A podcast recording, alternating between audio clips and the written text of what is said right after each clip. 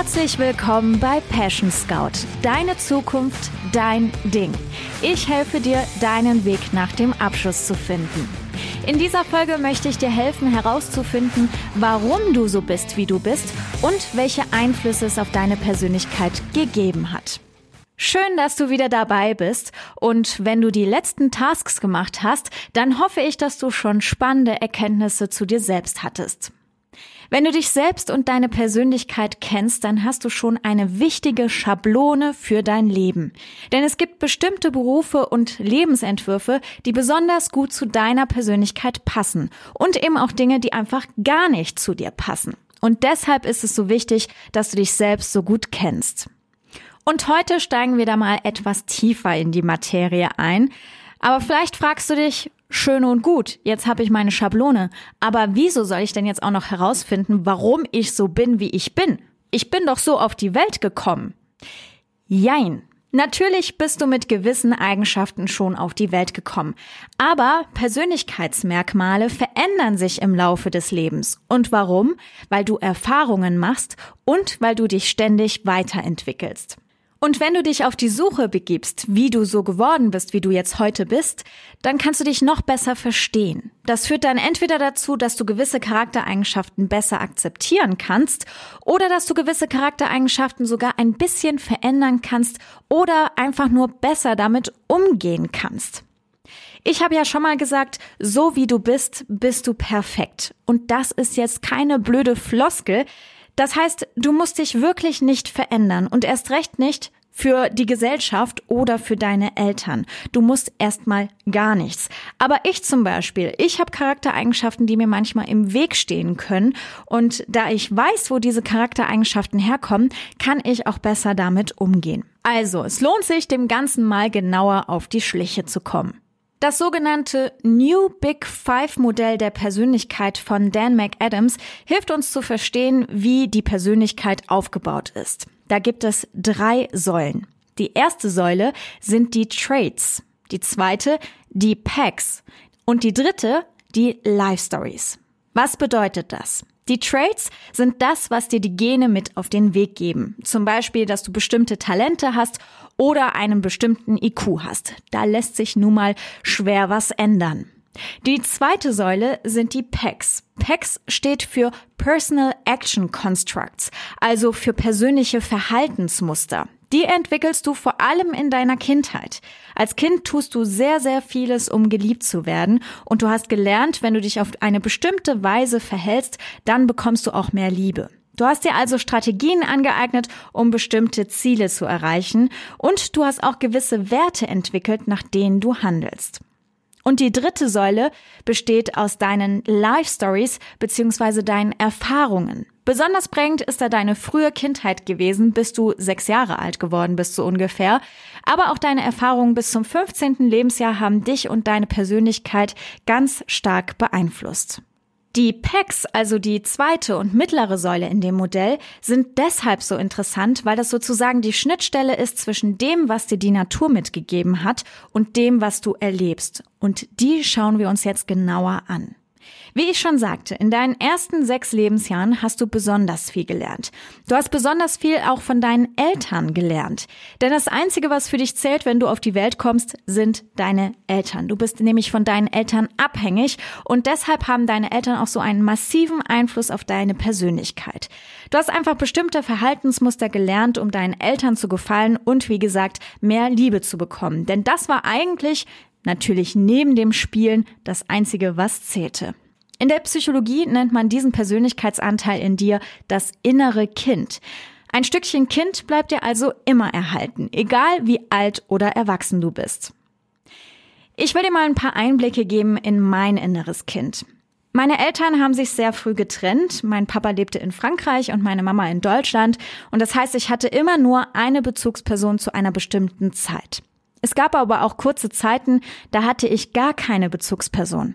Das war ab meinem vierten Lebensjahr immer dann, wenn ich im Flugzeug saß und vom einen Elternteil zum anderen geflogen bin.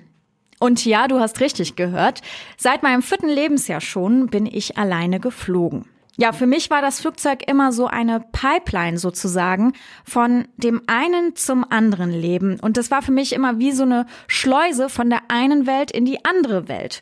Und ich würde behaupten, ich war in Frankreich ein anderes Kind, als ich es in Deutschland war. Also nicht nur wegen der kulturellen Unterschiede, sondern auch wegen der unterschiedlichen Familienrituale. Es war einfach ein komplett anderes Leben für mich als Kind. Was hat das also mit mir gemacht? Was hat mein inneres Kind daraus gelernt? Ich bin zum Chamäleon geworden. Ich habe gelernt, mich anzupassen, je nachdem, wo ich gerade war. Ich habe auch gelernt, mich von meiner jeweiligen Bezugsperson immer wieder zu lösen und das war am Anfang wirklich nicht leicht. Also ich habe als kleines Mädchen oft geweint, wenn ich zu meinem Papa musste, weil ich nicht von meiner Mama weg wollte zu diesem Zeitpunkt. Ich bin also mit der Zeit unabhängig geworden und habe sehr früh lernen müssen, auch auf mich selbst zu vertrauen. Und solange mein Selbstvertrauen noch nicht so groß war, habe ich auch angefangen, fremden Menschen zu vertrauen. Zum Beispiel den Hunderten von Stewardessen, die ich damals in meinem jungen Leben kennengelernt habe. Denn in dem Moment, als ich mich vor dem Sicherheitscheck von meiner Mama verabschiedet hatte, war ich von diesen fremden Menschen abhängig. Mir blieb einfach nichts anderes übrig, als ihnen zu vertrauen. Ja, und ich durfte als Kind auch damals nicht entscheiden, wann ich zu welchem Elternteil möchte. Das wurde nämlich damals vom Gericht beschlossen. Aber manchmal hat man mich doch gezwungen, mich zu entscheiden in den Situationen, wo ich mich einfach auch nicht selbst entscheiden konnte. Zum Beispiel hat man mich gefragt, wen von meinen Eltern ich lieber habe. Das wird heute übrigens nicht mehr so gemacht und ist auch gut so, weil ich konnte als Kind nur falsch antworten, weil ich einfach überhaupt keine Ahnung hatte, wen ich denn lieber hab. Also das konnte ich so gar nicht differenzieren. Und außerdem wusste ich damals schon, dass meine Aussagen dann eine riesige Tragweite auch haben könnten. Und das habe ich natürlich als Kind auch zu spüren bekommen. Was hat das also mit mir gemacht? Ich bin entscheidungsunfreudig und muss Entscheidungen immer mit anderen Menschen besprechen und alle Möglichkeiten durchgehen, bevor ich wirklich die Entscheidung fälle. Das waren jetzt mal drei Beispiele aus meinem inneren Kind. Das waren jetzt ein paar krassere Beispiele vielleicht, aber ich muss auch dazu sagen, ich hatte eine wirklich glückliche Kindheit. Also hier sollte nicht der Eindruck entstehen, dass ich eine äh, traumatische Kindheit hatte oder sowas. Also ich war immer ein sehr, sehr glückliches Kind und würde heute sagen, dass mich das alles wirklich im Positiven geprägt hat. Ja, und was mein inneres Kind auch noch gelernt hat, sind Schutzmechanismen oder irgendwie Bewältigungsstrategien könnte man das auch nennen. Zum Beispiel Perfektionismus, Leistungsorientierung und Streben nach Anerkennung. Diese Begriffe, die findest du übrigens auch teilweise in meiner Mindmap von der ersten Podcast-Folge, die du auf meinem Instagram-Profil passion.scout auch finden kannst. So, was fange ich denn jetzt mit dieser Information an? Ich weiß einfach besser, was mich besonders macht. Ich kann meine Schablone für mein Leben detaillierter ausgestalten und ich kann zum Beispiel auch besser Situationen vermeiden, die mein inneres Kind provozieren sozusagen. Ich kann aber auch Situationen besser handeln, weil ich weiß, dass mein inneres Kind gerade vielleicht die Kontrolle über mich ergreift. Es ist zum Beispiel auch glasklar, dass ich als leistungsorientierter Mensch, der gerne anerkannt wird, einen Master machen musste. Es ist auch klar, dass ich als perfektionistischer Mensch am liebsten immer eine Eins geschrieben hätte, was aber absolut unrealistisch war. Und mit der Zeit musste ich lernen, mich auch mal über eine Drei in Mathe zum Beispiel freuen zu können. Ja, das sind so Dinge, die du besser verstehen kannst und vielleicht auch verändern kannst, wenn du dein inneres Kind kennst. Vielleicht hat dein inneres Kind gelernt, lieber Verantwortung abzugeben. Dann sage ich dir, es ist jetzt an der Zeit, sie dir wieder zurückzuholen. Vielleicht hat dein inneres Kind als ältestes Geschwisterteil aber auch gelernt, andere Bedürfnisse vor die eigenen zu stellen. Dann ist es jetzt an der Zeit, deine eigenen Bedürfnisse wieder zuzulassen. Vielleicht hat dein inneres Kind aber auch gelernt, dass es nichts kann und dann kann ich dir sagen, Oh doch, du kannst sehr vieles und es geht nur darum, dass du genau das entdeckst und anerkennst. Wenn du jetzt schon bei der dritten Folge mit dabei bist, dann kannst du genau das schaffen, deinen Weg zu finden.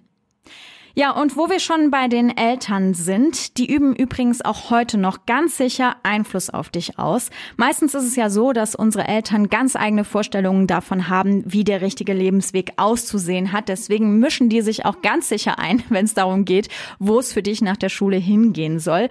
Und ja, auch das müssen wir lernen zu verstehen, denn auch das ist ein Produkt der Erfahrungen, die unsere Eltern gemacht haben. Und am liebsten möchten dir deine Eltern ihre Vorstellungen aufs Auge drücken, wie dieses Leben auszusehen hat, beziehungsweise wie du ein gutes Leben führen kannst, weil deine Eltern auch in den meisten Fällen wirklich nur das Beste für dich wollen. Aber ich sag dir jetzt mal was, das Beste für deine Eltern ist ein anderes Beste als das Beste für dich. Natürlich lohnt es sich immer mit deinen Eltern über etwas zu sprechen und dass sie dir mal den Spiegel auch vorhalten. Aber dieser Spiegel, der hat eben auch Verzerrungen. Das musst du dabei beachten, wenn du mit deinen Eltern zum Beispiel darüber sprichst, wo es für dich nach der Schule hingehen soll. Aber trotzdem können deine Eltern dir eben auch sehr spannende Dinge über dich verraten und widerspiegeln. Und darum geht's auch im heutigen Task. Schritt Nummer eins: Bespreche die Ergebnisse aus dem letzten Task mit deinen Eltern. Wie reagieren deine Eltern auf bestimmte Eigenschaften, die mit deinem Persönlichkeitstyp zusammenhängen? Vielleicht wirst du merken, dass deine Eltern Aha-Momente haben, auch mal überrascht sein werden, aber auch mal sagen werden, nee, ey, das passt ja gar nicht zu dir. Wenn das passiert, beachte Folgendes. Deine Eltern haben eine rosa-rote Brille, was dich angeht. Eigenschaften an dir, die sie besonders toll finden, die werden sie auch besonders hervorheben und eben auch umgekehrt. Aber auch wenn der Spiegel, den dir deine Eltern vorhalten, verzerrt ist, bekommst du immerhin doch ein Abbild von dir. Schritt Nummer zwei. Gehe auf die Suche nach deinem inneren Kind und schau mal, wie sehen deine Packs aus? Stefanie Stahl, die das Buch Das Kind in dir muss Heimat finden geschrieben hat, die hat eine ganz gute Strategie, dein inneres Kind zu finden. Das möchte ich dir mal kurz erklären und zeige dir das übrigens auch auf Instagram. Und zwar malst du dich selbst als Kind in die Mitte eines Blatt Papiers, kann nur skizzenhaft sein, keine Sorge, musst jetzt nicht alle deine künstlerischen Fähigkeiten unter Beweis stellen. Und rechts und links von deinem inneren Kind schreibst du Mama und Papa auf und schreibst darunter alle Eigenschaften, die du den beiden zuschreiben würdest. Und dann überlegst du mal, wie dich diese Eigenschaften damals beeinflusst haben. Ich habe das auch schon vor ein paar Jahren gemacht, habe aber die Skizze, glaube ich, immer noch nicht wirklich fertig. Also ich habe kürzlich noch erst Sachen hinzugefügt, die ich neu entdeckt habe an meinem inneren Kind. Wie gesagt, eine Vorlage findest du auf Instagram unter passion.scout. Ich wünsche dir ganz viel Spaß bei diesem Task. Wir hören uns dann in der nächsten Folge wieder. Da geht es dann um deine Werte und darum, wo deine persönlichen Grenzen liegen. Ich freue mich, dass du dran bleibst, deinen Kompass für deine Zukunft zu finden und sage Tschüss und bis zum nächsten Mal.